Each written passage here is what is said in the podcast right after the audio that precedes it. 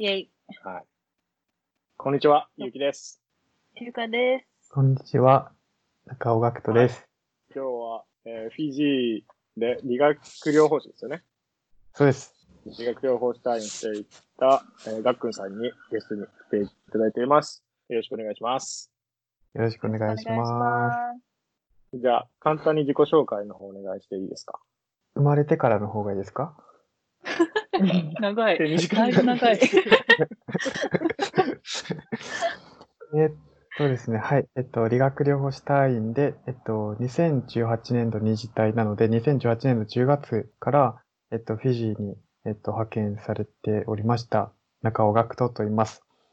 で、うんと、向こうでは、あの、NGO に所属して、そこでその、現地でその医療が届かない村の住民に対しての、まあ、医療支援、大きく言うと医療支援をメインで活動していました。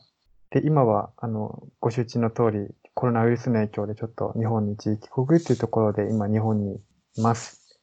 うん簡単はいにこんな感じです。はい、ありがとうございます。あの、ゆかさん、はい。作業療法士と理学療法士の違いってわかりますか？あ、わかんないです。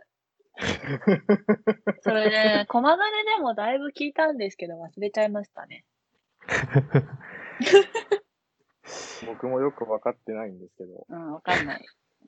それ、こ、どこかで誰かに質問したりとかしてないですよね。これが初でいいんですか？多分初だ初だと思いますよ。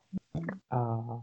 じゃあちょっと、そこ簡単に説明していいですか？本当に誰でもわかるような説明でちょっと試みてみるんで、わかんなかったらわかんないって本当正直に言ってくださいね。はい。お願いします。一般的に理学療法士と作業療法士ってこう二つあって、一応制度、なんかその、例えば医師法とか看護師法とかってあるけど、理学療法士と作業療法士は同じ制度のもとなんですけど、やってる内容とか目的が違くって、なんか、ざっくりイメージで言うと、例えば理学療法士は、なんか肩とか、なんか足をなんか治療する人みたいなイメージがあって、作業療法士の人は、なんか手の方、本当にもう手首より先っぽの方をなんかイメージしたりする人が結構今まで多くって、でそれはなんかあながち間違いではないんですけど、大きくそう深掘りしていくと、理学療法士はその日常生活に欠かせない動作って言ったら例えば何でしょう？ゆかさん。日常生活に生きていく上で欠かせない動作。え歩くとか？座るとか立つとか？歩くとか座るとかができないと、日常生活でそもそも成り立たないじゃない。うん。そういうなんか日常生活で、その生活に確実に必要な動作を、うんと、その、なんだろう、機能を回復させる仕事をするのが理学療法士。簡単に言うと。じゃあ、障害者向けってこと？うんとね、そこがなんか目的が変わるんだけど、その、例えばスポーツの方に行ってとかもいろいろあるんだけど、基本は今うん障害者にちょっと特化して話をしてる。うん。そうで、だから例えば今言った歩くとか、トイレに行くまでに歩くとか、トイレに行って座る、立つとか、布団から起き上がるとかっていうのは、まあ普通のこう、生活していく上では、まず確実に必要なことになってくると思うんだけど、それに対して作業療法士は、その日常生活を送れている人たちの中でも、例えば、あの指を骨折しちゃって、もともと例えばその裁縫とか、なんかミシンとかいろいろ趣味でやってたものが、指が手術後であの曲がんなくなっちゃってうまくできなくなっちゃったって、例えば趣味ができなくなったとか、そういうこう細かい動作とかっていうのは、生活に絶対的に必要かというと、そういうわけでもなくって、うん。その人の生活をより豊かにするための一つの手段としてそういう趣味とかがあると思うんだけど、うん、まあ、そういったところを、こう、よく深掘りというか、下げてって、いろいろこう治療していくのが作業療法士っていう、大きな枠組みはそういう、うーんなんとなくわかるかな。今ので。うん。で、要請内容自体は自分が現地に入って施術するんですか？現地に入って、そうですね、本当にもう、その医療チームをこう構成して、そこの医療チームの一員として活動するっていった要請内容でした。うーんフィジーにもそういう理学療法士みたいな人たちがいるってことですか？そうですね。日本だと、その4年生の、その大学、あるいは3年生のところで、その、まあ、厚生労働省が決めたじ、その、なんか時間の、うんと、そのプログラムの過程を通して、その後国家試験を取ってっていうのが、あの、一般的な流れなんですけど、フィジーも、えっと、同じように4年生の大学で、でもそういう国が認めてる資格とかではなくて、卒業したら、一般的にその資格を持ってるって言って名乗っていいっていうことでですね。で、フィジーで、うんと、首都に一つそういう養成校があるっていった形ですね。うーん。でなんか、セントルシアは、うん理学療法士の隊員が何人か、これまでも派遣されてましたし、僕がいた時も二人ぐらいいたんですが、はい。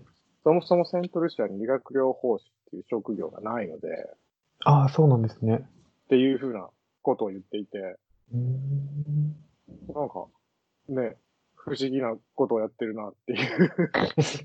それは何のための支援なんだとか、ちょっと、なんかね、公認、公認要素と現地にその技術をどうのこうのっていうんじゃないのかなと。また違った角度のやつなのかなと思ってたんですけど。確かにそうです。なんか理学療法士とかも、例えば、その職域がすごくやっぱり広くてですね、なんかイメージで言うと、うんと、なんか、例えば、ゆうきさんもゆかさんも、まあ、お腹が痛かったとしたら病院だと何かにかかりますか？なんかざっくり。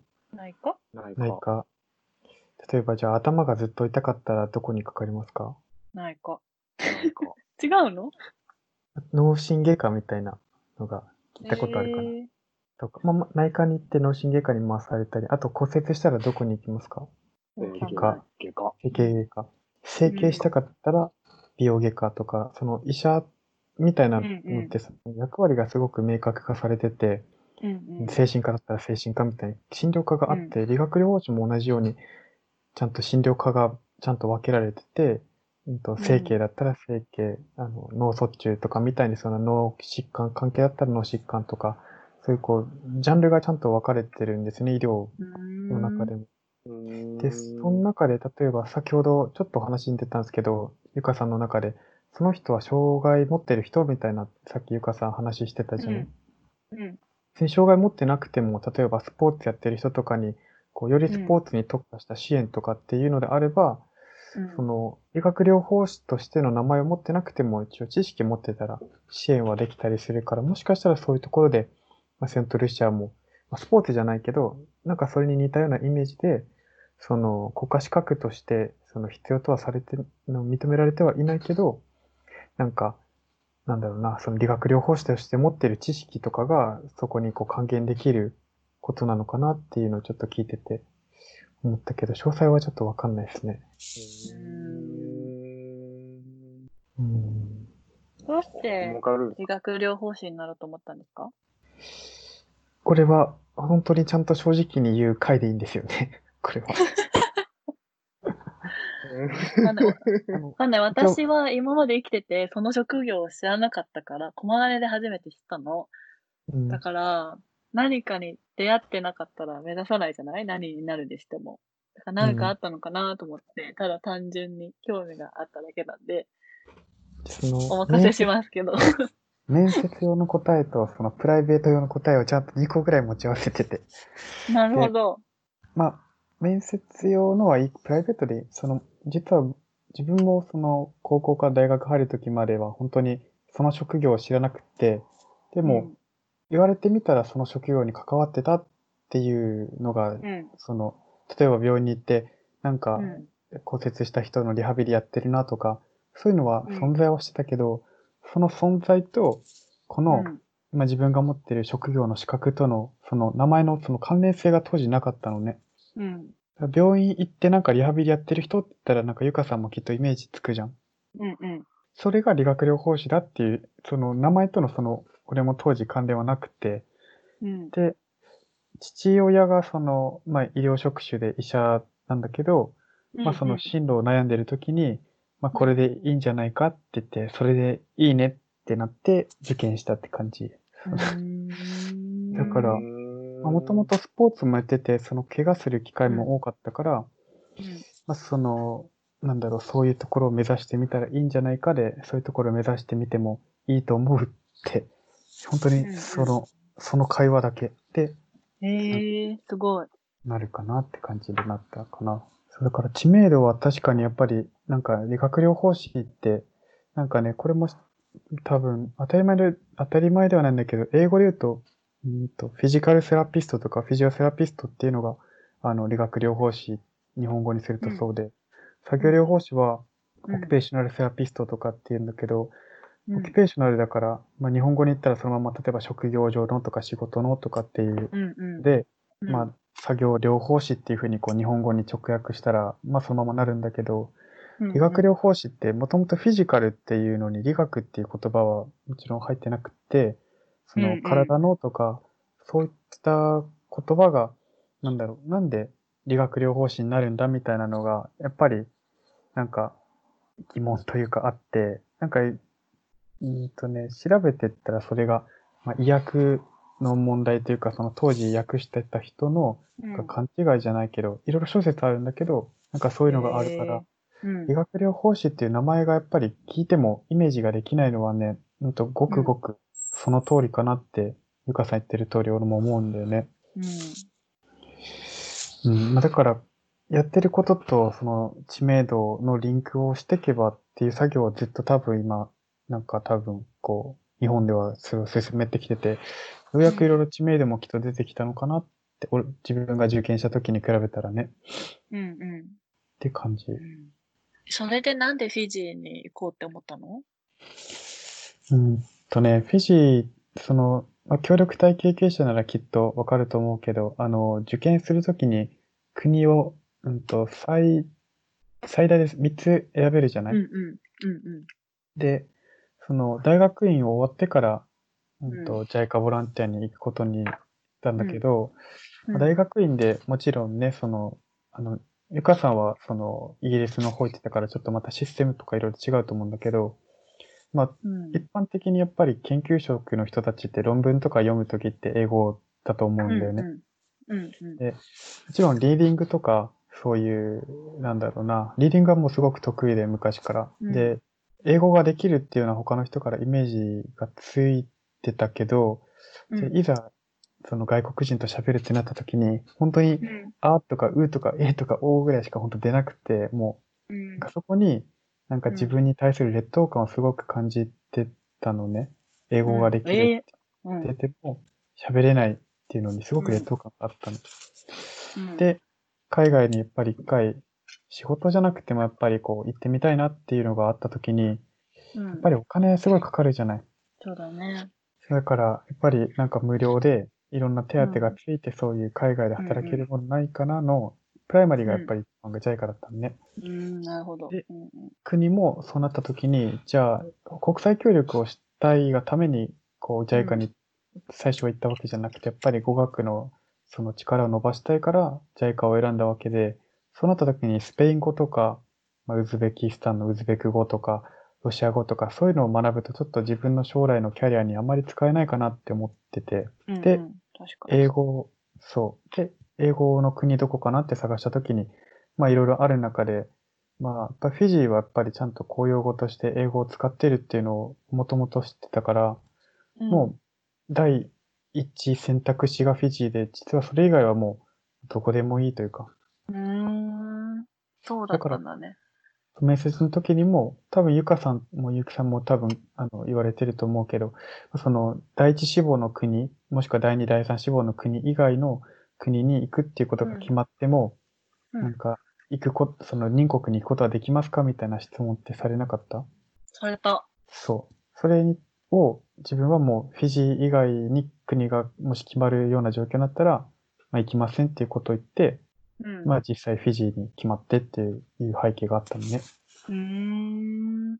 そう。だからまとめると、単純にやっぱり英語をちゃんと、そのビジス。ネスというか、生きた英語をちゃんと使いたいっていうので、フィジーに来た。実際に行ってみて、どうだった？フィジーの英語。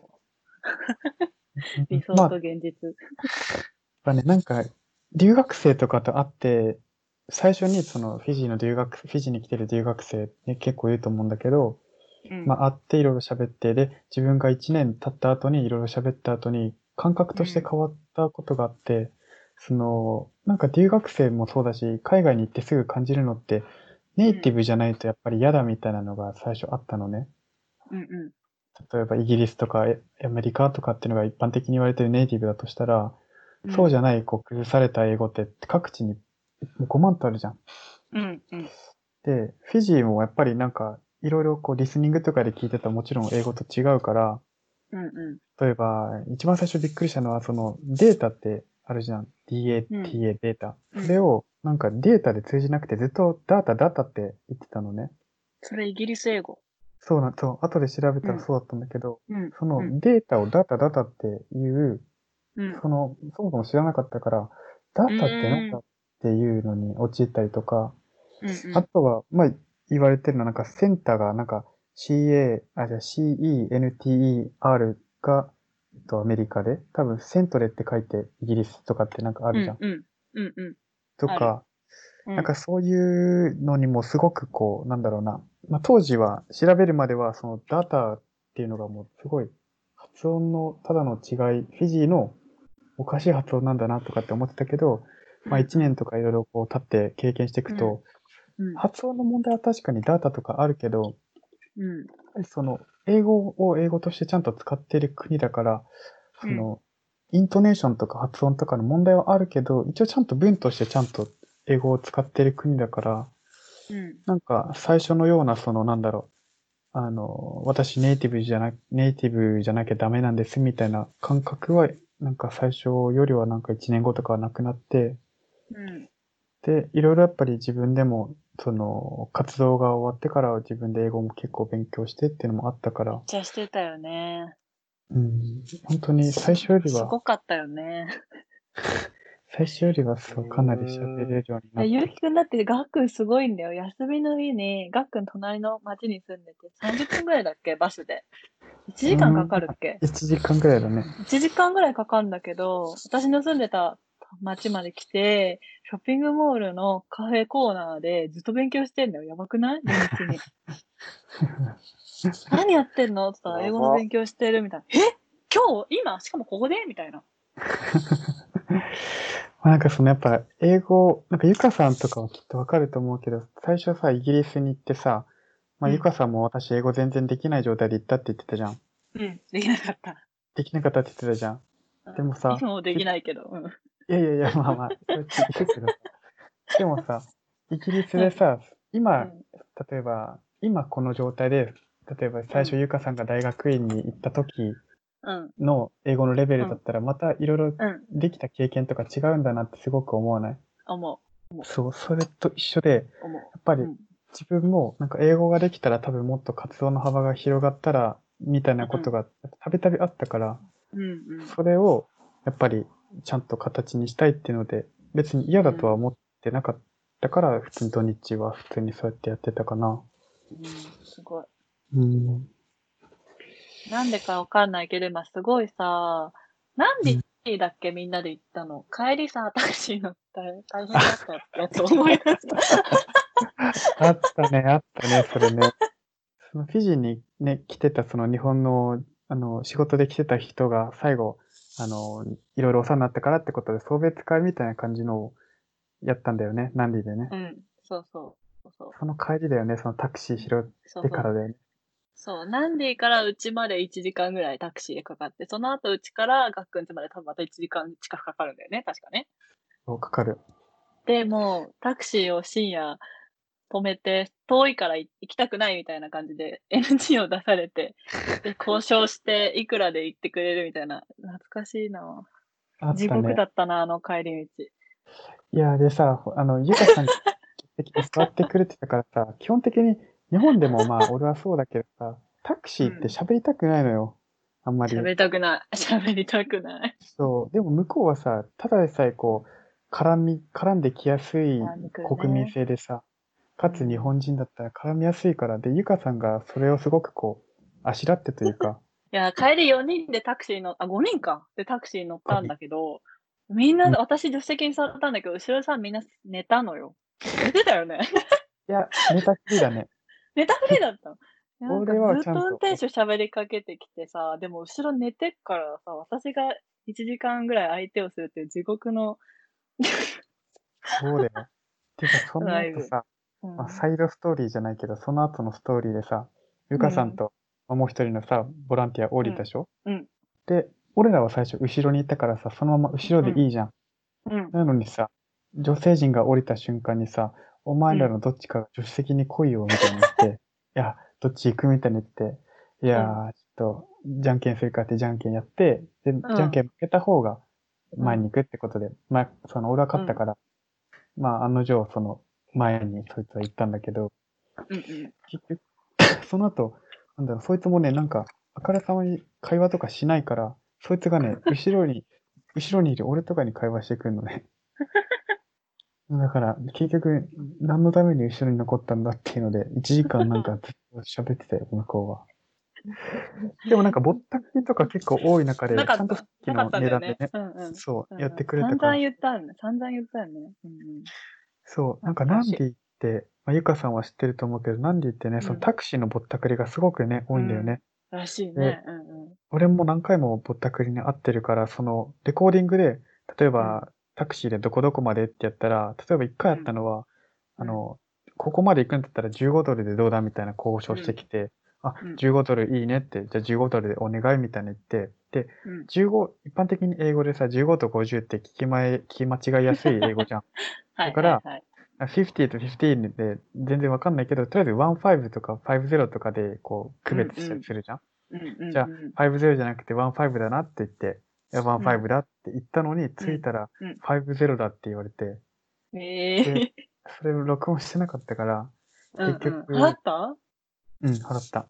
やばー 降りて、降りたらね、あ、もういや、うん俺らは15ドルしか出さないって15ドル置いたら、置いて降りたら、そいつもなんか降りてきて、なんか、あ圧迫、胸でね、こうやって押してくるのよ、こう。マジうん、でそ、れは女子には多分やらないんだね。男の人にしかやらないんだね、きっとね。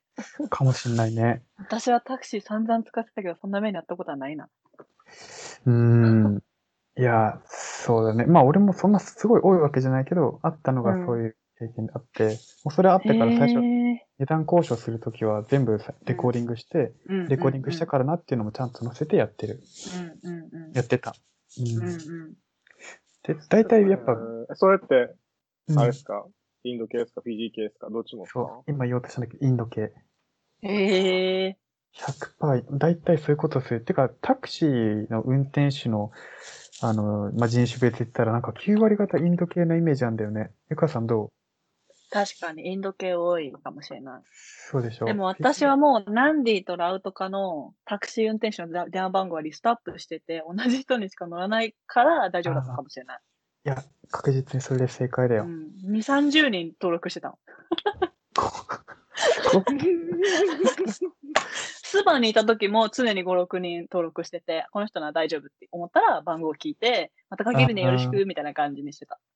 そっちの方が間違いないし、一回やってさ、うん関係性できたら向こうもぼったくろうなんてないしね。そうう。んで。むしろ逆にちょっと多くあげて、よろしくね、次回もみたいな感じだった。ああ、確かにこ、向こうで言ったらさ、別に5ドルとかってへでもないじゃん。うん。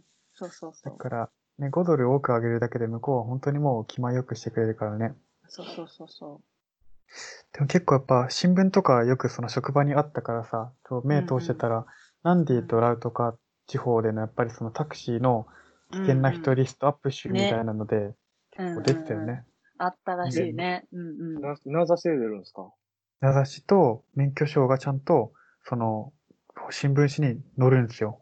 うわ、らしいねそ。見たことないけど、危ないタクシー聞いたことある。うんバウンティーハンタ危ないタクシードライバーだっていうので出るのね。へー私はじゃあラッキーだったんだな。うん。あとほら、なんか、よくさ、やっぱり、うんナンディ、ラウとか地方って日本人留学生多いじゃない。多い。舐められるよね。舐められるしさ、俺らだったら大体相場でいくらとかもわかるからさ、うんうんうん。あれだけど、うん日本人の人たちがさ、例えば、ある距離が、なんか、普通の正規の値段が15ドルだとして、ぼったくられてうん30ドルって言われても、30ドルでもなんか日本のタクシーに比べたらすごい安いじゃん。うんうん。だからね、別にそれで良かったりするのね。うんうんだから、その金銭感覚の違いで、まあ、ぼったくっても、っていうのがなんか向こうではきっとね、あると思うんだけど、どう思う？えでも、それで許すと、次の被害者が出るので、私は絶対戦ってた。いや、俺もそうだよ、もちろん。だけど、そのなんか、その、ランディーラー。とかそうで。タクシーのそういうやつが多いのがなんでかって多分そういうところがきっとね、気まあにしてると思うんだよね。そうね。うん日本人はね、文句言わないからね。言わないし、特に、ま特に留学生の英語力、私結構驚愕したんだけど、本当できないんだなと思って。申し訳ないけ結ど。結構やばいできないから来。てるんやないか。そんなこと言ういや、そうなんです。そうなんですけども、そうなんですけども、ほんいやそうなんですけれども、あの思ってる以上にできないんですよね。できないのレベルがね、例えばそうなんで、すよね。うんじゃあ、じゃあ、ゆうきさん、ちょっと、ここで英語力ちょっと試していいですか、ゆうきさんに。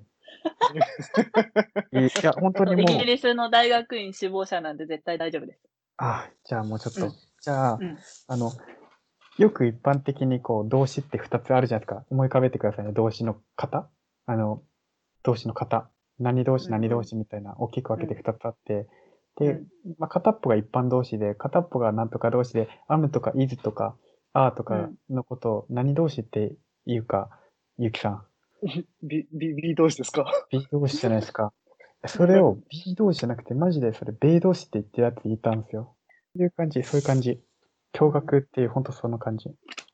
うん。いやーね、すごいよね。うんまあ、だけど、フィジーに来る留学生の目的はさ、その、まあ、本当に、こう、英語に触れたいって人たちがやっぱ来てるからさ、それはそうだね逆になんか、それで、こう、フィジーに来てる人たちが本当に俺は結構尊敬してた、その状態で、自分だったら、やっぱ完璧求めるからさ、うん。い英語を喋れるようにならないと海外に行きたくないって感じだったから、それでこう、来てた人たちは本当に尊敬してた、俺は、うん。ガチめに。うん。英語を喋ることを避けてる人が多かったの、私が見た留学生が。え、というと？それにびっくりした。なんか、話しかけられても無視みたいな。え？そこ無視するの？みたいな感じだったし、なんかコミュニケーションを取ろうとしてる。キャッチに対してじゃなくて？キャッチ？キャッチはいない。誰に、誰に話しかけられてもえ、なんか普通になんか、はいみたいなのあるじゃん、街中で。ああ。普通にはいって返せばいいのに、とか、あとなんかご飯を頼みたい時とかに、なんとかって聞いてよみたいな。周りの人に頼むみたいなのとか、もうわかんないからいいやみたいな感じで諦めちゃうみたいな人がすごい多くて、うん英語ができなくても頑張って話そうという努力もないのかなと思っちゃったの、その時に。うん。もったいないなって。で、私も、ま、もちろん英語できない時あったけど、私はもう気合で乗り切るタイプだったから、で、それで覚えたのね。あ、わかんないけうんど多分大丈夫みたいな。多分これ言ってるからこう返そうみたいな。で、通じた、あ、通じたやったみたいな感じのをずっと繰り返してたから、私はちょっとできるようになったんだけど、そういうのがないんだなって思って衝撃だった。いや、そうだよね。なんかさ、言葉のところで言ったらやっぱ日本人ってやっぱそういうところすごくこう、あの、ディスアドバンテージじゃん。うん。うんでうん例えば俺も昨日実はちょっとこう自分で発言して、あ、自分の日本語おかしかったなって思ったのは、うん今ちょっとマラソンというかこう運動があってら走ってるんだけど、うんうんその、なんとか川の近くにその河川敷でこう走れるコースがあるんだけど、今日本語で何々川を走ってきたよって言ったら、普通に読み取ったらなんかおかしいじゃん。うん、おかしいね、確かに。うん。でも、何々川を走ってきたでわかるじゃん。なんとなくその。うんうん。でも、そういうのを日本人同士だったら別に気にしないけど、それを英語に置き換えた瞬間に、うんちょっとの間違いもやっぱ気にしちゃうのはやっぱりね、日本人ならではもっというか、もったいない。うんうん。たいないよね。もったいない。確かに留学生はそういう人たちすごい多かった気がするよな。かった。っていうのを言いたかったです、ゆうきくん。なるほどな。まあ、その、あれですよね。多分まだ成功体験が薄いから、シャイなんだろうな、と思確かにう。んうん。あの、結城さんみたいにやっぱり am, is, are をちゃんと be 動詞って言えるのはやっぱりすごいなって思います。う。ありがとうございます。よかった、進学校なんで。一応進学校出てるんで、ありがとうございます。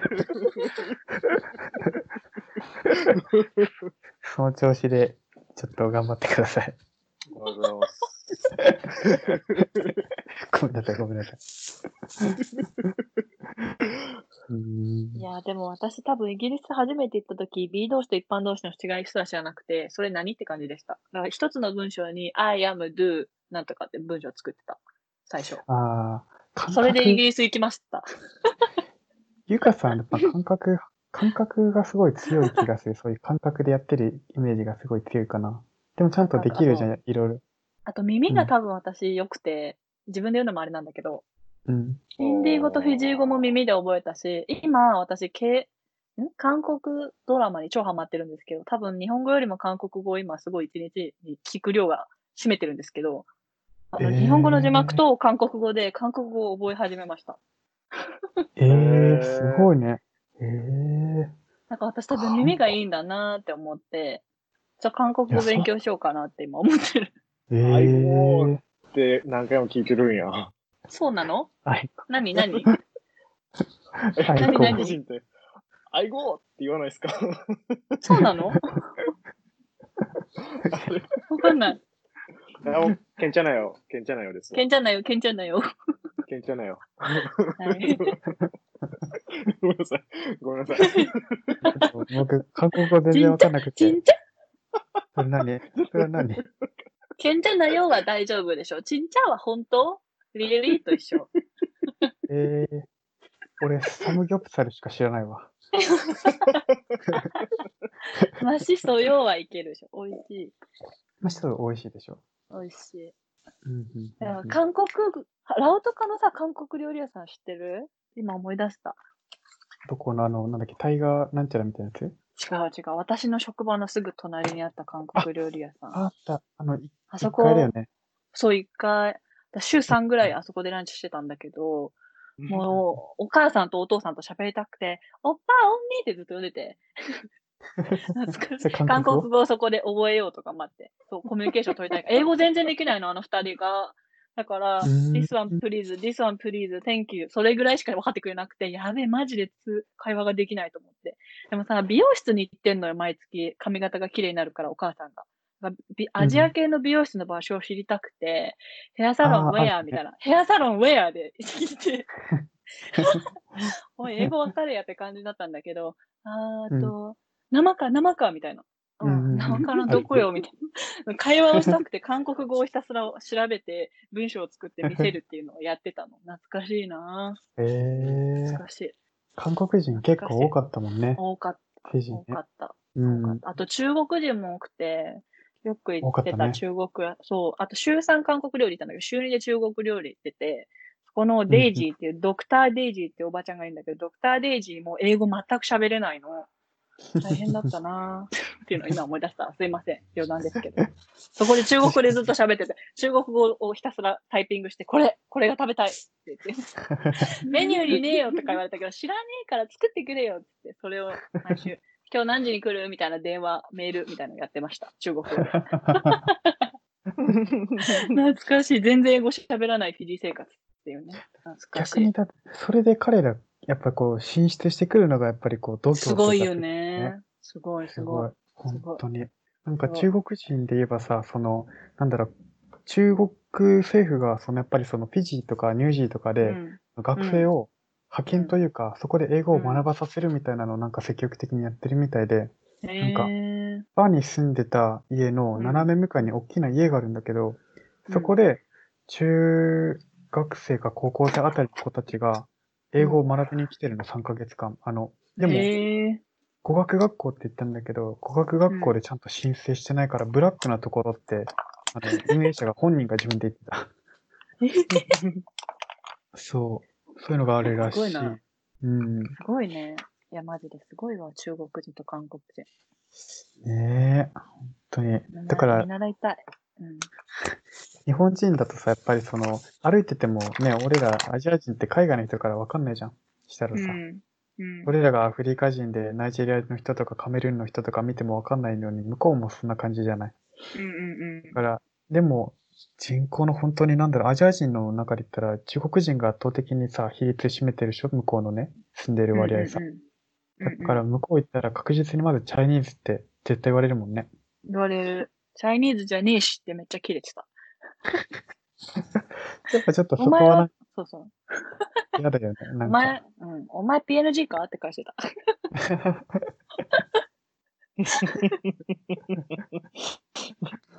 いや本当に出会っい。た人、すれ違う人、すれ違う人、特に子供とかがよくチャイニーズ、チャイニーズってからかってくるもんね。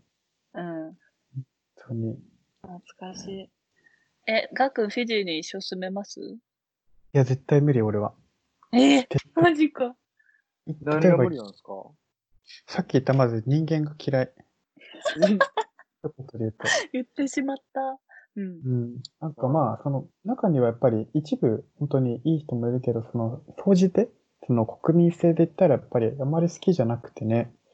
う。うんん。あと生活で言ったら、あの、向こう、ゆかさんは美容室行ってたんだっけか、向こうで。え、結局行かなかったんだけど、あの、同期の友達がうん、フィジーに来た時に連れてった、そこに。ああ、やってあ、ない。私は一回も自分でも切れないから放置してたけど、ううんん。韓国人のね、美容室。生科にあるもんね、それこそさっき言ったねう。んうんうん、そうそうそ女性はさ、別に髪伸ばし放題でも、まあまあまあ、うまくスタイリングとかさ、あと髪流したりすれば、形としてなるじゃない？う。いや、なでもらないけどね。うんうん。いや、でも男からしたらね、まだ成り立ってるんだよね、ゆうきくん。そうなんだ。そう。だからそうだ。うん男はでもさ、ちょっとでも伸びたらこう、やぼったくなるじゃん。うん。そのね、髪伸ばしてる感じが、ある意味協力隊っぽいんだけど、ある意味それがやっぱすごく嫌で、向こうで。でずっと自分で髪切ってたよ。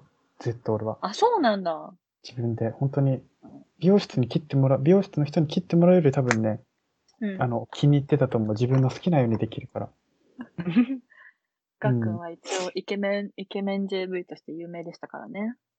いや、もちろんそうでしょ。ょ。もちろん。わかんない。私は何も言ってないです。ゆかさんはね、それを認めてくれないからね、ゆかさんだけは。うんまあまあでも、なんか、なんかうん髪とかね、大事だよね、うんゆきちゃん。髪。大事ですね大事だよ。そっち行って、とないわゆる床屋さんってどんな感じですか？ちゃんとした、うん髪切る用のハサミ使ってくれました？バリカン？どういうこと？そう、本当それ、本当どういうことってゆかさんなるけど、本当今の質問で俺はちゃんと100%理解して。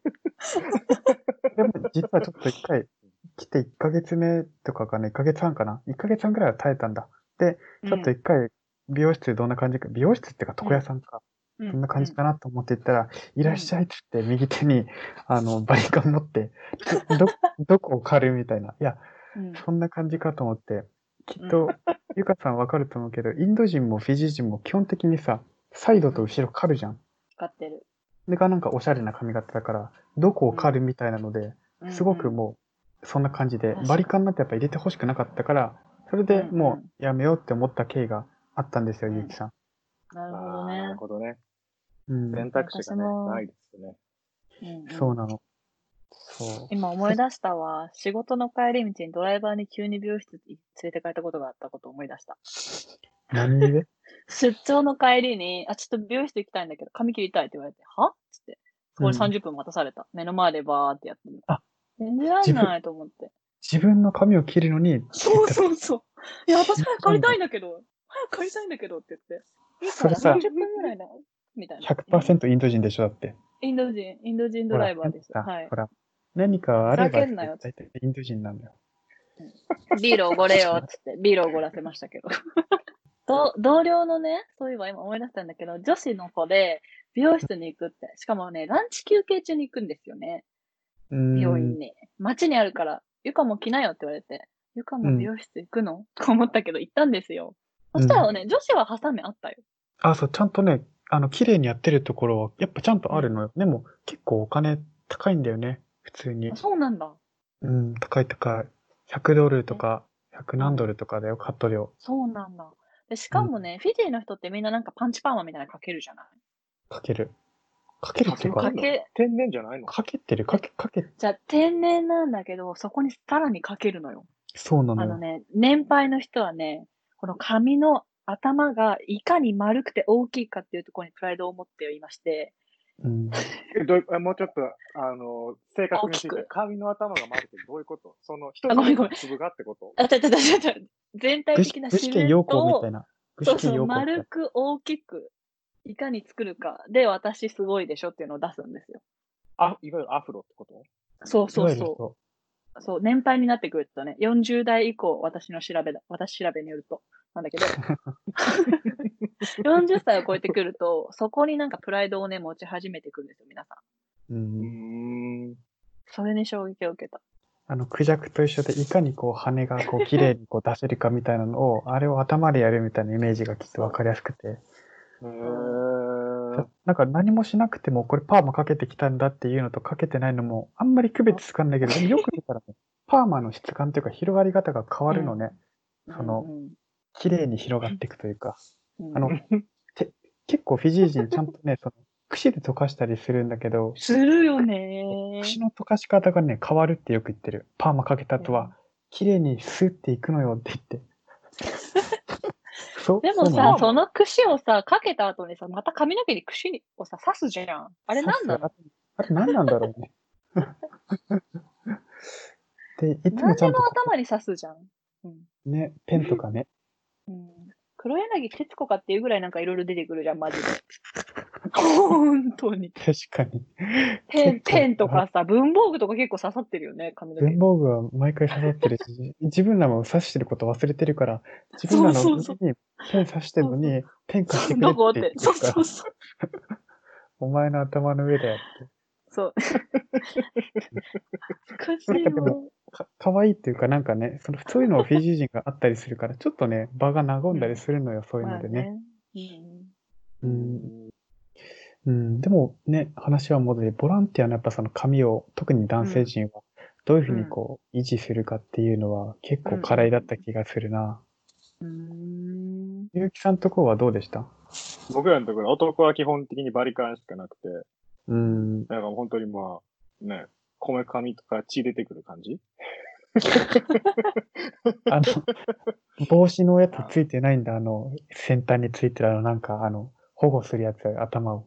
保護するやつ、まあ、ついてる時もありますけど、そもそもの多分切れ味がもう悪くなってるから噛むし、ああ、なるほどね。しかもなんかはい例えばなんか足面にしておくでって言ったら、2ブロックにしてくれとかっていうのを丁寧に説明して、写真も見せて、こうやってやるんやで内側だけ3センチぐらい刈り上げるんやって言っても、普通、う2ブロックとかすると、長い方を上げて、よ下から刈り上げていくじゃないですか。うん、うん、うん、うん。その、長い髪を上げるってことしないんで、長い髪も一緒に切っちゃうんで。おいおいおいおい、なんか足面になりましたけど、みたいな。なんか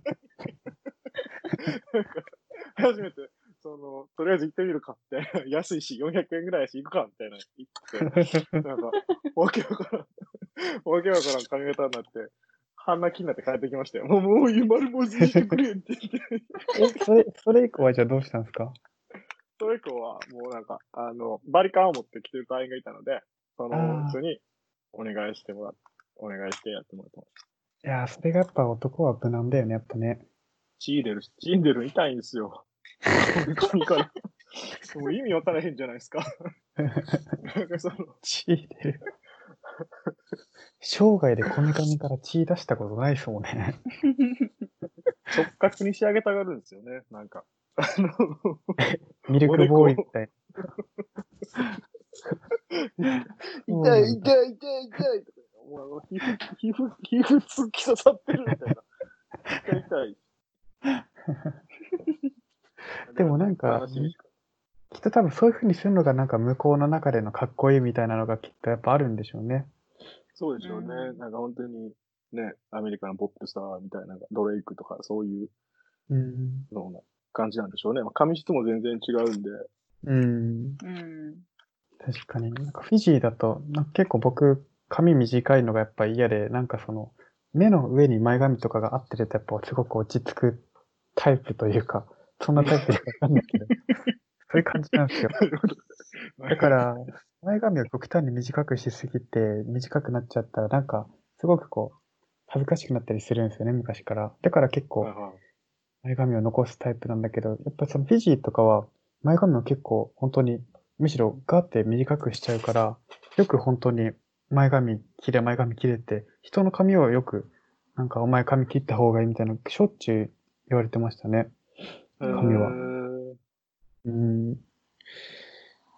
ね、フィジーにあんまり髪長い人いなくなかった？だって。現地人でさ。インド人の編み込みとか女の人以外か。うんうん。うん。編み込みとかもね、行ったとしても本当少数派で、本当に、あないね。うほとんもう本当みんな刈り上げる。刈り上げる。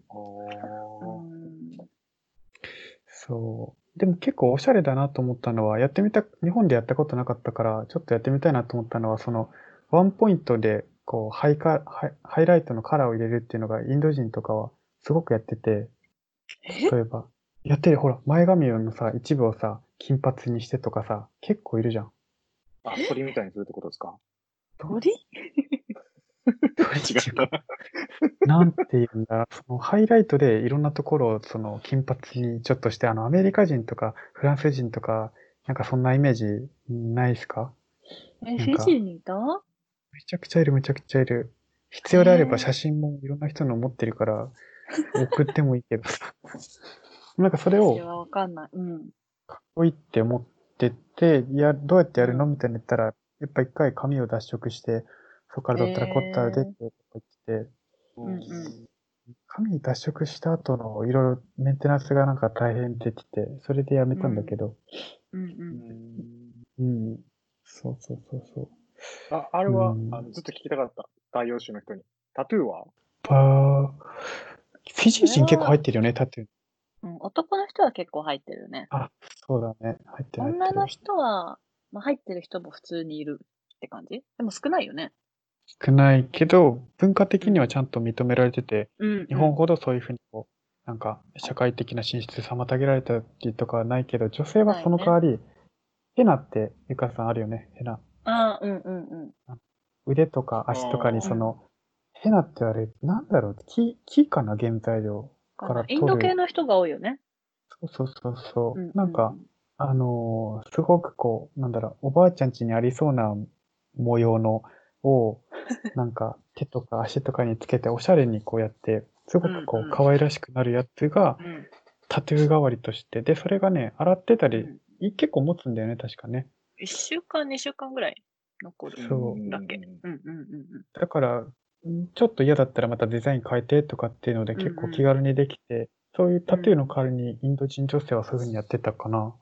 うん。うんうんうん。入れなかったんですか、タトゥー、学校。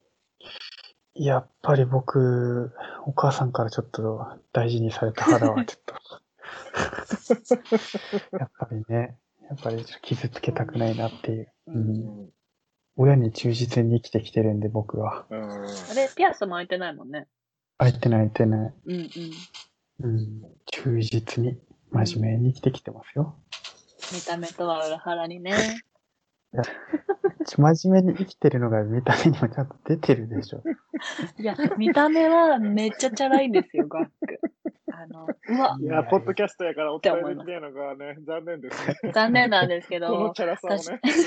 チャラさをね、マジでね、そう JV の人じゃないと思ったもん、最初。え ?JV なのこの人。二度見したから、私やばい人いると思って。喋ったら全然違くて、がごめんなさいと思ったんだけど。うんフィジーがそうじゃん。なんかそのさ、ねえそういうこうそうね。そういう感じじゃんわかる。フィジーみんな真面目なんですよね。静かだしね。静かな感じの人が多かったよね。うん。クラブ行こうよって行く行くっていう人少ないよね。まあ、それはゆかさんくらいだと思うけど。あれあれ誰も聞いてくれないみたいな感じ。南米とかさ、そっちの隊員とかって結構なんかイケてる人、そう。1タイム、2そうタイム、3タイム多かったイメージだった。うん。ああ、まあ僕とかそうですよね。うんそうそうそうそう。そういうのが一般的に言うといなかったよね。なかった。飲み行こうよって言っても、うーんって感じだよね。あ、そうそうそう。それは本当えーそう。い、明日朝早いからごめんみたいな。えー、真面目かみたいな。や、本当そうだよね。本あほん当そとほんと。うん。う。うん。結構ゆかさんが本当に、うんと、ゆかさん4次隊だよね。うん、一人だったしそうね。うんそうで、来てくれてから、そのちょっとラウトか、そのこっちのフィジーで言うと西部地方っていうのに当たるんだけど、そっちがこう、少しこう賑やかになったもんね、やっぱね。うるさいぐらいだったね。うん。うん、本当にいい意味でやっぱその、あ言うたらやっぱボランティアもさ、こう横のつながりとかってやっぱ欲しいからさ、その西部地方に行く、いる人ってやっぱ限られてるから、やっぱりそういうふうにこう気軽に喋れたりとか、気軽に連絡取れる人が増えたのは本当に すごく良かったなってはい、うんありがとうござい言ったこともます。言ったこともあると思うけど、本当によいよかった、来てくれてよかったなって思ってて。すごい、ありがとうございます。うわぁ、ええ話や。全カットや。多い。多い。でも最近、最近もそうだけど、めっちゃ私恐れられてた気がする。なんか変なやつ来たみたいいや、なんかゆかさんね、なゆかさん、最初の印象はね、やっぱりね、星一つなのよ。いや、ゆきさん、こゆきさん、これね、ちょっとね、逸話としてあるんだけどね、最初さ、ゆゆかさんと俺、まあ、口喧嘩じゃないけど、ちょっとあったよね。え、全然覚えてないや、ゆ前もそれ言ってたよ。いきなり、一発目でですか？一発目だね。あのさ、あのー、うんとね、え歓迎会？藤いや、俺歓迎会ほら行ってない。あ、そうだそうだ。本に多分、地域国かなんかしててね、その、一発目あったのが本当にその西部地方で、あの、うん。あるデパートとか、そのほら、タプーだよね、タプーっていう、その。フィジーの西部地方の中でもかなり大きな、うん。その、大型デパートがあって、はい。で、なんかいろいろこう、その日確かカーニバルだったじゃないかな、確か。カーニバルああってさそうね、でそこでそうね、そうね。始めましてってして、はいはいはいはいはい。なんか顔とか見てましたよとかって言ってて、で、その日、がいた日ね。うんうん。そう。で、いろいろなんかこう、ぐるーって、なんか見見て、最後ちょっとなんか、あの、飯、軽いものなんか食いに行こうかって言って、まあ軽く飯食いに行ってさ、うんうん。あの行きました。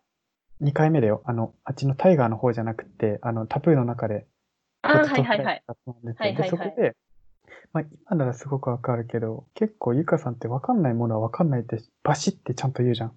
うん。あで、わかったそう。ー。揉めで、たよね。喧嘩したよね。喧嘩してないけど、口論に喧嘩じゃなった。ないけど、口論になったのね。なんかなっ、たなった。ゆかさんは分かんないものは分かんないって言うんだけど、こっちとしては100%分かるような説明でしたつもりだったから、何が分かんないのかが分かんなくって、その、もうな、何が分かんないのって、いや、分かんない。でその何が分かんないのに対して分かんないで、なんか、分かんないがすごくこう連発されて、なんかその時はあんまり自分のことを理解してくれる人じゃないんだなって思ってたけど、はい。しゃすいませんでした。それでね、最初なんかちょっとこう、離れ、その、その日最後バイバイした時に、こう、もう一人のね、うんそうんとかも言ったけど、なんかちょっと折り合いが合わなかったな、今日とかって言いながら、こう、自分の家に帰ったんだけど、うんなんか、なんかのタイミングとかでちょくちょくこう連絡取ってたんだもんね、多分ね。で、なんかうん電話したりとかしてって、そしたらうんなんか何気ない会話の中でも、なんかうん。100人にその話したら、90人ぐらいはなんとなくその、ちゃんとさせてくれるような言葉のニュアンスでも、ゆかさんは多分ちゃんとわかんなかったら、ん何わかんないみたいなちゃんと言うタイプなのよ。うん。そう、だから当時それが、なんか分かってなくって、俺の中で。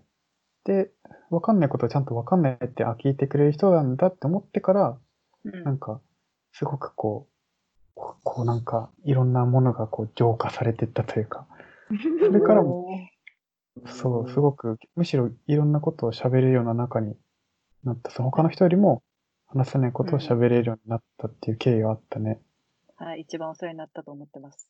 い や最初そういう経緯だった。最初はね、本当に。確かに、確かに、最初に会った時なんだこいつと思った。うん俺もなんだこいつって思っ ゆかさんはどう思ってたわけ？何、マジで何言ってるかわかんねえなって思ってる。何こいつなんだと思って、頭悪いんかと思った。わかんないって言ってんじゃん。何回同じ話すんだよ。わかんねえって言ってんだよっていうのを今思い出した。そうで、こっちもね、わかんないって言われたら分からせるためにめちゃくちゃ説明するんだけど、めちゃくちゃ説明してる間に、ゆかさんの中でまたわかんないことが出てきて、で、もうそれの繰り返しだったのよ。ずっとどういうことみたいな。うん。そう。で、もう一人もう一人横にさ、ゆかさんのさ、同居にいたんだけどさ、うんうん。その人はさ、もう、もう、多分早く帰りたかっただろそううね。そうそうそう。もう良くないみたいな感じだったよね。そう。まあまあ、でみたいな。こっちもさ、なんかもう折り合いつかないから、まあじゃあ今日はもういいかみたいな感じで途中で、こう、そんな感じだったから余計歯切れが悪かったんだよね、その時ね。そうだね。うんすいませんでした。いやいや、お互い様だよ、俺は本当に。俺、人となりを分かんない中で、お互いのその、テリトリーをこう、なんか、なんだろう、荒らし合ってたようなイメージだったから。すいません。うん。うん、そんなこともありましたね。だから最初はやっぱりそういう、こう、なんか、星なんだろう一つね。星一つだった。はい、今今日のタイトルはもう星一つだな。うん、そうだね。星一つ。難しい。タイトル星一つで、ここの話聞いてない人何のタイトルだと思うからね。ここは全カットだと思うんで大丈夫。うーん。懐かしいですなねえ。なんか今、大丈夫？思い出話だけしか喋ってないけど、何かこう、聞いてる人に、聞いてる人に有力な話もした方がいいんじゃないかなと思うけど、確かに。ゆうきさんなんか、ここちょっとカットだけど、なんか修正して、なんか、聞いてる人にとって有力な何か、何かを。有力な何か？有力な何かか。難しい。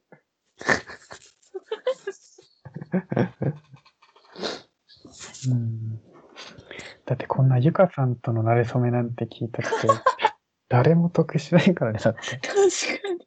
ゆうきくんも、ゆうきくんも早く終わんないかなって絶対思ってると思う。絶対思ってるね、これね。これ知ってると余計終わらせたくないけどね。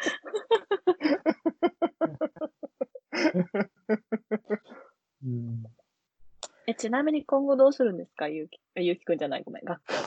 このチャンネルでゆかさんからゆきさんに質問する。じゃじゃ、がっくん、がっくん。ごめんなさい、名前間違えました。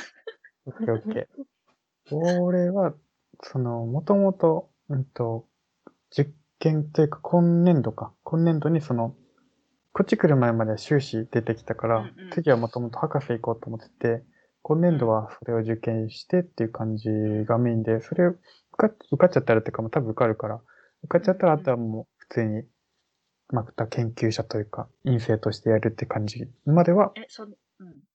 好きなことやる。その先は？うーん。まあ、やっぱりこう、う。一応考えてるけど、その教育関係というか、その、やっぱり、その、自分がやってきたことを、なんかその、ワクワクして取り組めるような世代に、なんか、やってほしいなっていろいろ思うから、だから、うん。例えばこういうの経験しましたよっていうのを、例えば社会人10年目とかに人に言っても、まあなるほどなぐらいになるけどさ、学生とか社会人1年目とかの人に話したらやっぱり選択肢とかが広がるじゃない活動のうん、さ。うん、うん。だそういったところでやってきたその大学院での経験とか、うんあ、の、JICA としての経験とかっていうのを伝えて、うんその人たちにとって自分の話を聞いたことで何かそう、こうなんだろう、うん、自分の進路に少しこう、なんか新しい道をやれたらいいなって思うから、うんそこを考えると、うん教員、その大学の教員とかね、っていうのはやっぱりすごく魅力的だなって思うけど。え、教員免許持ってるの？いや、大学の教員とかは別に教員免許いらなくって、あ、そっか。そっか、そっか。そう。むしろ言うたら今、修士出ているから、助教とかなら場所によっては普通に採用してもらえるぐらい。うん、うん、うん。そうそそうなのか。う。いずれはね。確かに自分も学生の頃そういう人と繋がりたかったよなと思う。そうだよね。やっぱさ、うん学生で行動力ある人は、まあ、バカみたいにいろんなところに行って、やっぱりできるからいいけどさ、そうじゃない人たちって、やっぱり誰かがいたからそういうふうなこう思考になってとかっていう、まあ、いっぱい、いわゆる環境要因みたいなのってすごく影響されると思うから、うん、そこにやっぱり何かこう大きく貢献というか、寄与してあげたいなっていう思いはかなり強いね。うん。うん。おーい。それはいい話。そうでしょう。ちょっといい話しないとなと思って。いただいておきますね。僕の言葉として。ただの泥棒やん。確かに自分が大学院行きたかった時に、大学のゼミに先輩で大学院行った人が来て、その人と話して、やっぱ受験しようって思った気がするな。そうでしょ、そうでしょ。うん、うん。うん。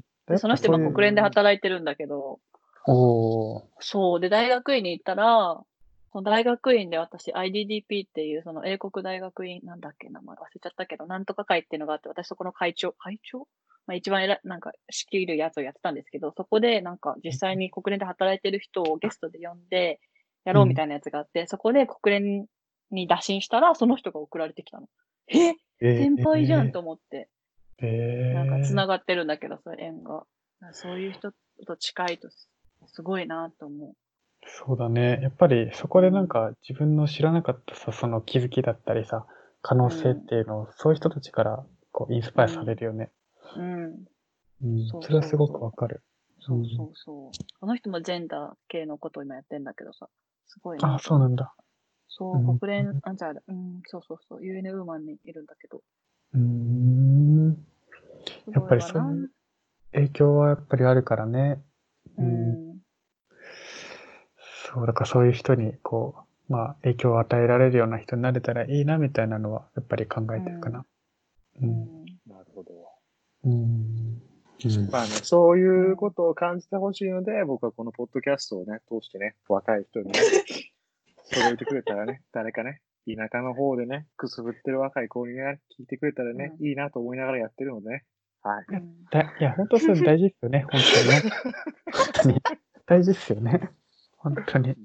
一人でもいいから響けばもう、だって、大当たりっすもん、だっそうて。そううんそうそうそうそう。うん当時18歳のね、淡路島のね、少年にね、届かせてあげたい。おお。あ淡路島なんですね、出身。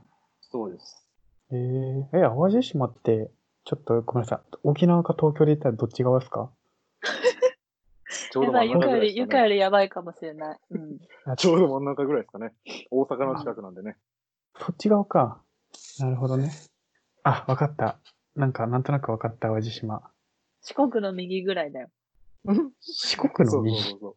そう。四国の右？そう、先々週ぐらい私も知ったんだけどね。うん俺の中では今、俺の Google マップ的なので行け行けば、俺新潟の左下ぐらいにイメージあったけど、違う？それは、新潟の滋賀左、滋賀県じゃないかな。それ、本島じゃん。ほんまだ本島じゃない？離島だよ、まあ離島。多分、大きく言ったら多分そこも淡路島にきっとなるよ。昔は。多分。何その北海道目線みたいな。やっぱり北海道は大きいからしょうがない。ワイドに、ワイドに考えないと物事。うん。そっか。それで、じゃああれか、神戸に、まあ、移住というか。そうです。大学から神戸なんで。だから僕、大学行くまで、外国人って言ったら、その ALT の3人ぐらいしか見たことなかったですもうーん。うんん。はい。そういうね、環境から来てることを考えればね、よくここまでうん。来たなと思いますよ。はい。そうか。まあ確かに環境大事だよな、本当に。淡路島に出てなかったら、淡路島から出てなかったら本当にまた全然違ってましたもんね、人生ね。そうですね。うん。淡路島から神戸出て、頑張ってここまで来ましたよ。う。うんん。そろそろ、あれですか頃合いですか、いえ、まだ大丈夫ですけど、その使いどころがなさそうだったら全然その使えるところもちょっと使えるように喋ってみたいな。なんかちょっとこれいい話だぞっていうのありますか？そう。いっぱいあるよね、がっくん。いや、ないんか結構人を納得させるような、ちょっとゆかさんに届くかわかんないけどとかっていうのは結構、で 例えば例えば、これゆかさんにあの時喋ったんじゃなかったかな、でもなんか伝わんなかったのがなんかあって、ちょっとゆきさんにトライしてみようかな、一回。うん。はい。うん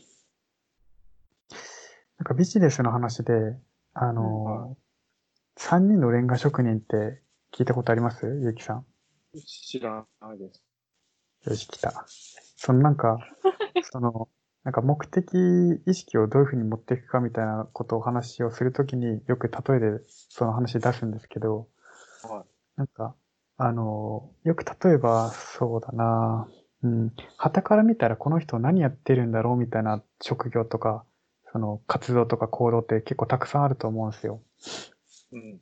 うん。例えば、僕らで言ったら、わかりやすく僕らの職業で言ったら、あの、リハビリの現場とかって、よく患者さんと一緒に歩いてる僕らみたいなこうセラピストがよくいるんですけうんど、旗から見たら、ただ横について歩いてる若い兄ちゃん、若い姉ちゃんだっていう認識を持ってる人も結構いるんですよ。うん。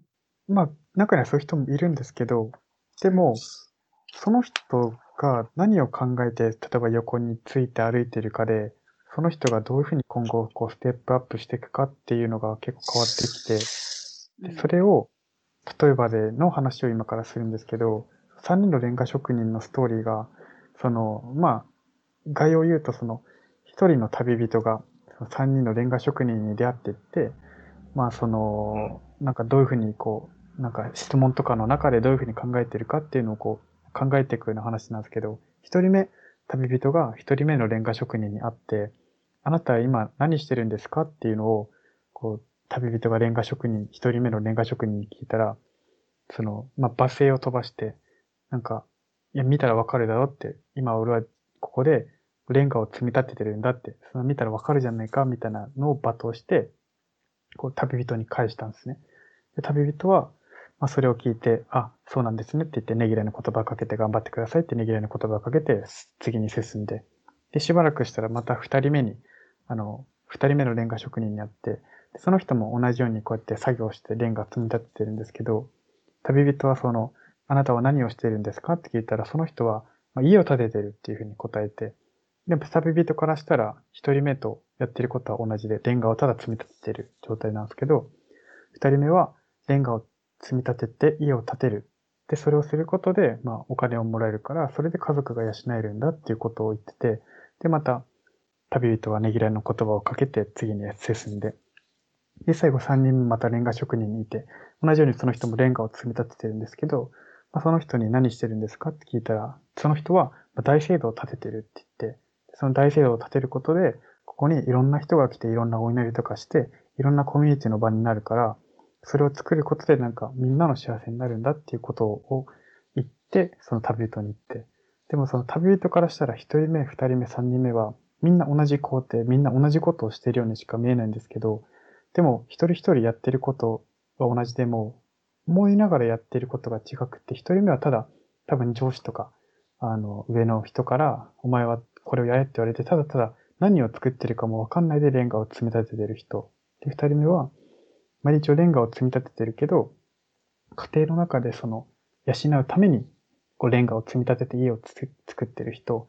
で三人目は、まあ、その、レンガを積み立ててる、あくまでも工程で、先のその、何ができるかを見えてるから、そこの一部だっていうことをちゃんと分かりながら、こう、家庭を通して仕事してる人っていうので、そこで目的が違くて、一人目はただただレンガを積み立てることっていうのが目的で、で、二人目は家族を養うことが目的で、三人目は大聖堂を建てて人々を幸せにすることが目的で、旗から見たらやってることは同じだから、自分たちが何をその考えながらややるかで、目的ってすごく変わってくるっていうのを、うん。リハビリの現場とかでもよくすると。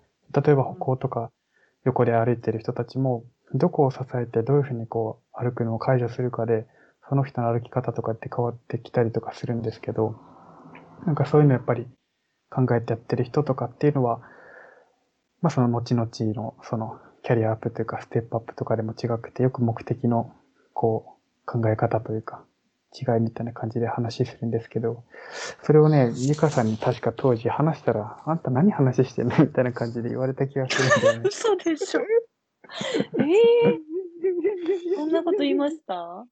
まあ、何やってんのとまでは言わないけど、うん、それで、みたいな。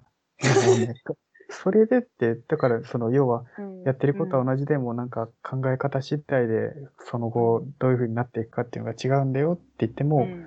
うん。うん、そう、うん、うん、うん、オッケーオッケーみたいな、そんな感じだったのよ、当時確かゆかさんは。そ そうですか。すいません。う。そう。だってっていう多分その時はなんでその話を私に今してんだろうと思ったんだと思う。そうだよね。なんかのきっかけがきっとあったんだろうけど、確かになんか。私悩んでたのかな、その時。足りてなかったからじゃないですか？だっけね。足りてなかったからじゃないですか。何が、何が足りてなかったのかな？星、まずは星が足りてなかったのはまず確かに星が足りてなかったから。星は足りてない。確実に。ああ、だからかな。確実に足りてない。うん、なんでその話してんだろうとは思った気がする。途中ね、自分もなんでこの話をこんなに真面目にこう、うん目の前の。すごい真面目にしたよね人に話してんだろうっていう、した気がする。ううんん。なんで、なんでとは思った。うん。え、でも初対面の人にこれ言われて、はってなりません？え？って。いや、なると思うね。やっぱり。うん特にさうん、特になんかフランクに話したい人にとっては、5分ぐらい時間をもらって聞くほどのものでもないからね。わかった私がその日不機嫌だった理由。思い出した。どうした？私は大学院に行って、目標を持ってここに来てるのに、私のことバカにしてんのかなって思ったんだ。や、話の入りは確かそうだよね。そう。なんかねは、話言った気がする。なんかさ、こっちもなんか大学院でいろいろやってきてっていうのがあって、うんうんなんか、うんうんこういうふうに話したらこういうふうになるでしょううんみたいなのを自分の中でこう、ちゃんとロジック立てて喋ったつもりでも、ゆかさんは、いや、んわかんないわかんないって言うから、うんそれでなんか、じ一番最初のその、俺が大学院の1年目の時とかに似てるなって言って、う何が似てるのみたいな感じで、そこからだんだんだんだん話が。広がっ、関係ない方に行ってったんだよ。うん、そうそうそうう。ん。なんか超馬鹿にされてる、すごい失礼な嫌な人って思った気がする。そうそんなこといまは。せんでした。はい。いや、お互い様だよ、それは。うん、なんかこっちもね、そこ、わからなければわからないってこう言ってるから、それをどうにか理解させようと、いろんなありとあらゆる自分の持ってる知識を総動員して、やればやるほど逆効果になってるのに途中で気づいて。だったからさ、うそんんな、こともありましたね。あったね。ううんん。まあ、ってで、いう、なんでこの話をしたんだっけ？こういう使える話もあるんだけど、ゆうきさんちゃんと使えそうですかっていうのが話の落ちどころ。ああ。はい。理解できました？ゆうきさん、これ。理解できますけど、でって思うよね。でしょ？でって思うでしょ？いや、今これだって何の脈絡もない、何のね、脈絡もない状態で話すから、多分ね、その、話としての、わかるよ。だけど、でっていうのはね、ほんとその通りなのよ。あれなんか俺怒られてるってそうそう。そうそうそう。そう。そうそう。そう。えってなるんだよね。そうそうそう。そう。だからやっぱ、その、そう。いう話を求めてる人にやっぱり本当はね、こう、ちゃんとするは、するべきなのに、当時はだから、それをこう、無理くりパワープレイでねじ伏せようとしてた結果、いや、自でも、分がでも、言ってること、うん、うんごめんごめん。あいや自分が星一つの存在のくせに、相手に星一つで こうつけてた自分が多分当時はやっぱりいた。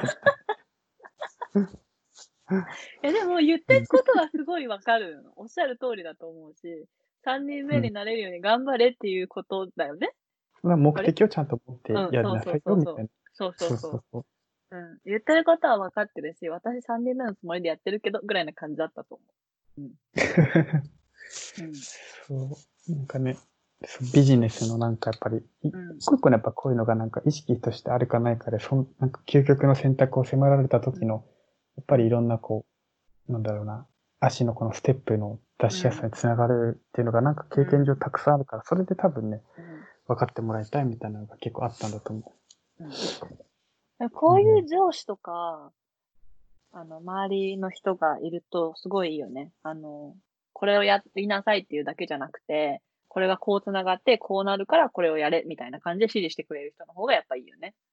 う。まあ、俺もそう思うけど、なんか合わせてくれた感がすごい強いからごめんね。え、違う違う違う。いや、私はすごい自分が働いててそう思うから、なんか、え、これやってって言われて、は？みたいな。でも入ったばっかの時とかってなんでこれ私がやんなきゃ、まあ仕事だからやりますけど、みたいな感じだけど、ちょっと経つとこれがこうなってこうなってこうなって、だからこれが大事なんだみたいなのが見えてくるじゃん？うんだからそれを最初の段階で教えてほしいなって思う。そうだね。なんか上司とかやっぱりその、そういうのプロジェクト立ち上げた人って、プロジェクトがどうなるかっていうのを見えてるからさ、うん。やる気あるけど、その、う末端の人たちって、その、末端になればなるほどプロジェクトが理解できてないから。うん。やることに目的を持てないのよ。うん。そうそううんそう。そうそこがやっぱりね、その、大事よね。大事、大事。うん。大事だわ。そう。はあ、まあ自分が上司になることはないけどさ、自分で上司になったらそういう人間になりたいわ。うん、こんなもんですかね。取れ高的にもね、十分だと思います。はい。OK。よかったよかった。なんか、告知あります？僕は、そうです。まあ、告知は特に大丈夫ですね。